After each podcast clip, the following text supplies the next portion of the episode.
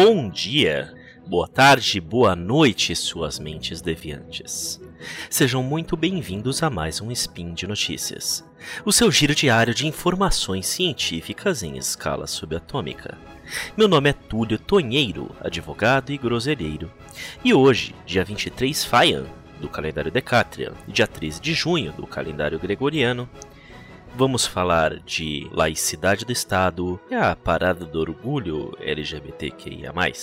Hoje é rapidinho, mas barabim, barabum, bora pra conversa. Speed Notícias.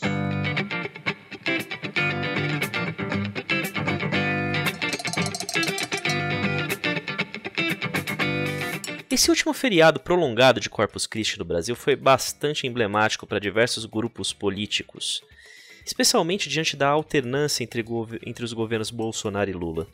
No mesmo período, dois grandes eventos de grupos antagônicos, mas se cá entre nós, não tem motivos para ser, eles aconteceram.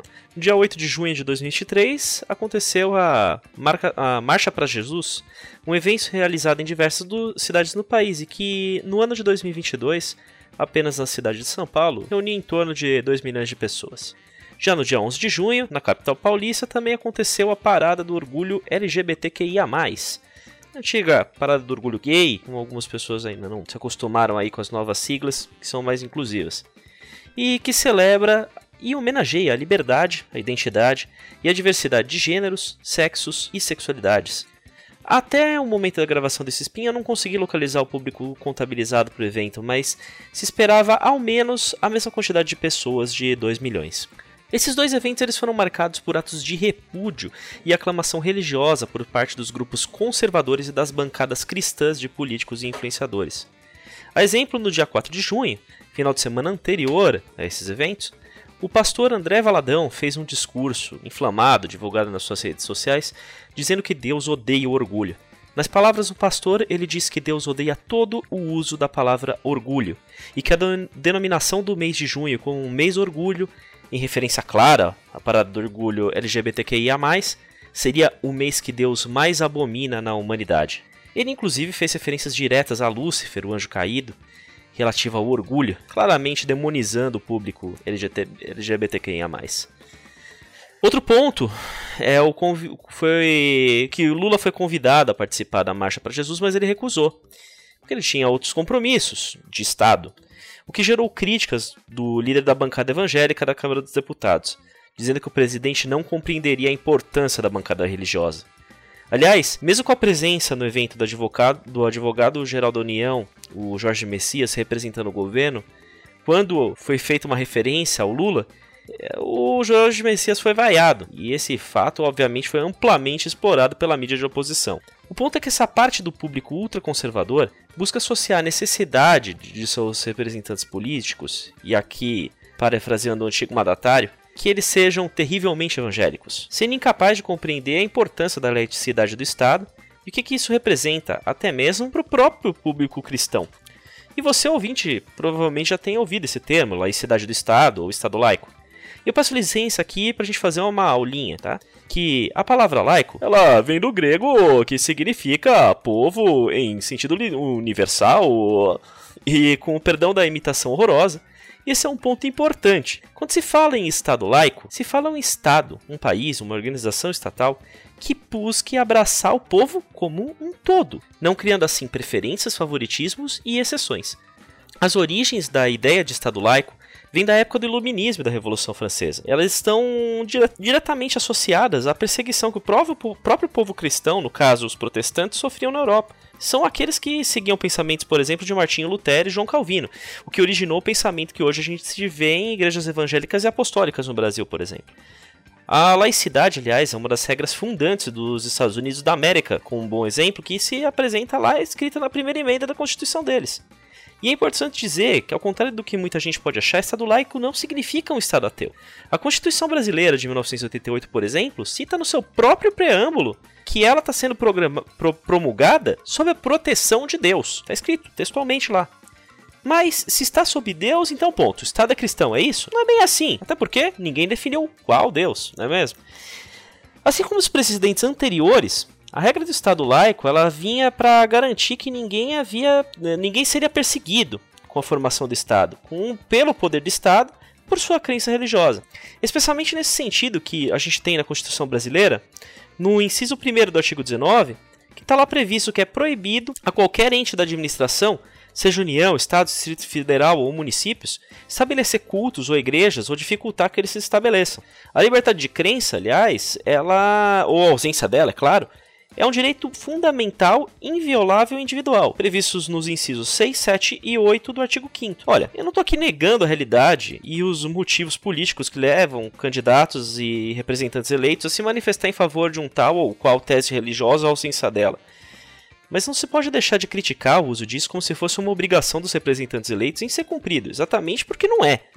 No Estado brasileiro, as políticas públicas devem ser orientadas, conforme está escrito no artigo 37 da Constituição, por outros princípios, que são os princípios da legalidade, impessoalidade, moralidade, publicidade e eficiência. E veja bem, eu não citei em momento algum religio religiosidade. E quando a gente está falando de moralidade ainda especificamente, na administração pública, ela tem um caráter técnico-jurídico, que não se confunde com a moral íntima das pessoas nem mesmo com a moral do próprio presidente da República, por exemplo.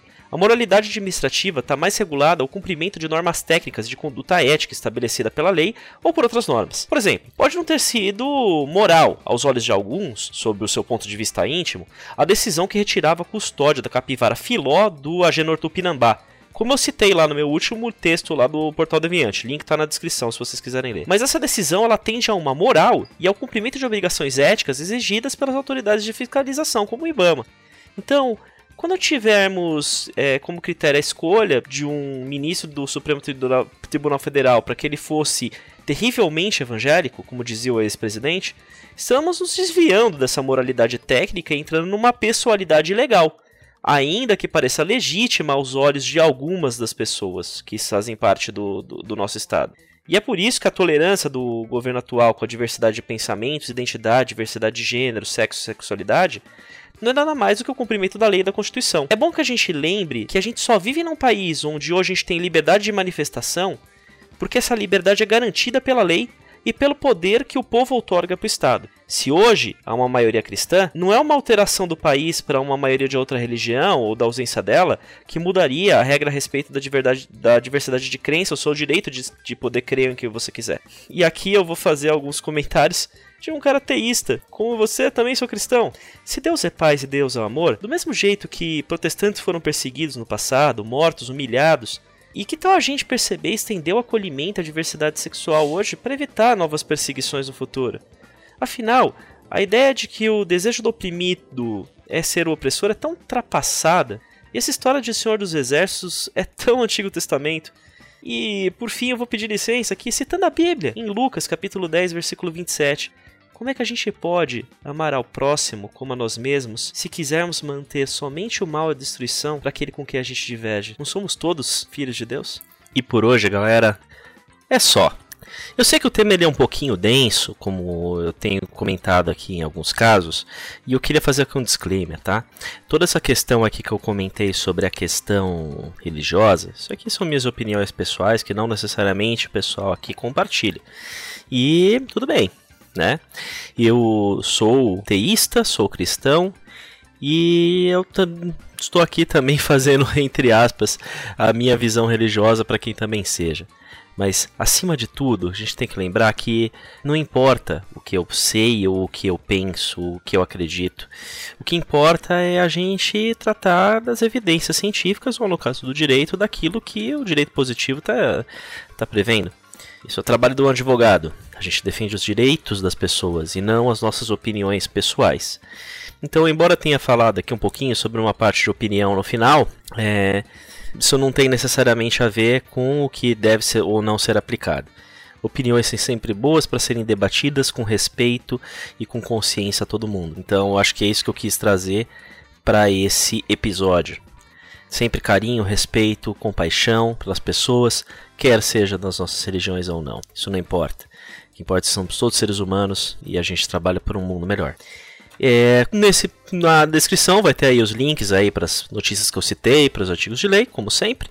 Dá uma olhadinha, inclusive no artigo que eu falei lá sobre a Capivara Filó. Ficou bem legal, espero que vocês gostem. E vocês curtindo, por favor, compartilhe esse episódio. Ah, um detalhe, agora no Spotify vocês podem comentar, viu? Não sei se vocês repararam, mas tem aí um pouquinho para baixo aí uma guia de comentários, tá? Super bem-vindo, por favor, comentem. Vou ficar muito feliz em ler os comentários de vocês. E, por fim, eu lembro que esse podcast só acontece graças ao seu apoio no patronato do SciCast, pelo Patreon, Padrinho ou PicPay, cujos links, se você quiser participar, também estão aí na descrição. Abraços, um beijo do gordo e até a próxima.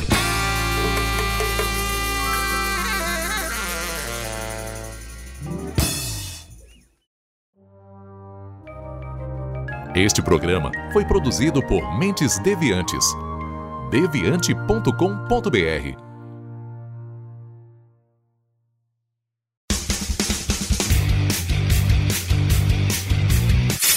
Cortes, edição de podcast.